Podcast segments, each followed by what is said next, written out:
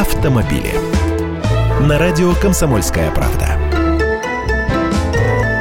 Здравствуйте, летняя тема. Вы садитесь за руль в шлепанцах. 13% опрошенных водителей в нашей стране ездят вот в такой пляжной обуви. Еще почти 6% вообще босиком. И треть водителей даже не парится по этому поводу, не обращает внимания на то, во что они обуты за рулем. И все же свыше 48% автомобилистов России подбирают удобную для вождения обувь, даже если для этого приходится носить ее с собой и переобуваться. Это результаты опроса, который который провел Форд в соцсетях. Строго говоря, нашего водителя это действительно не должно всерьез волновать. У нас в правилах дорожного движения никак не оговаривается, во что водителю обуваться. Хоть шлепанцы, хоть валенки, все едино. Стало быть, и гаишнику не придраться.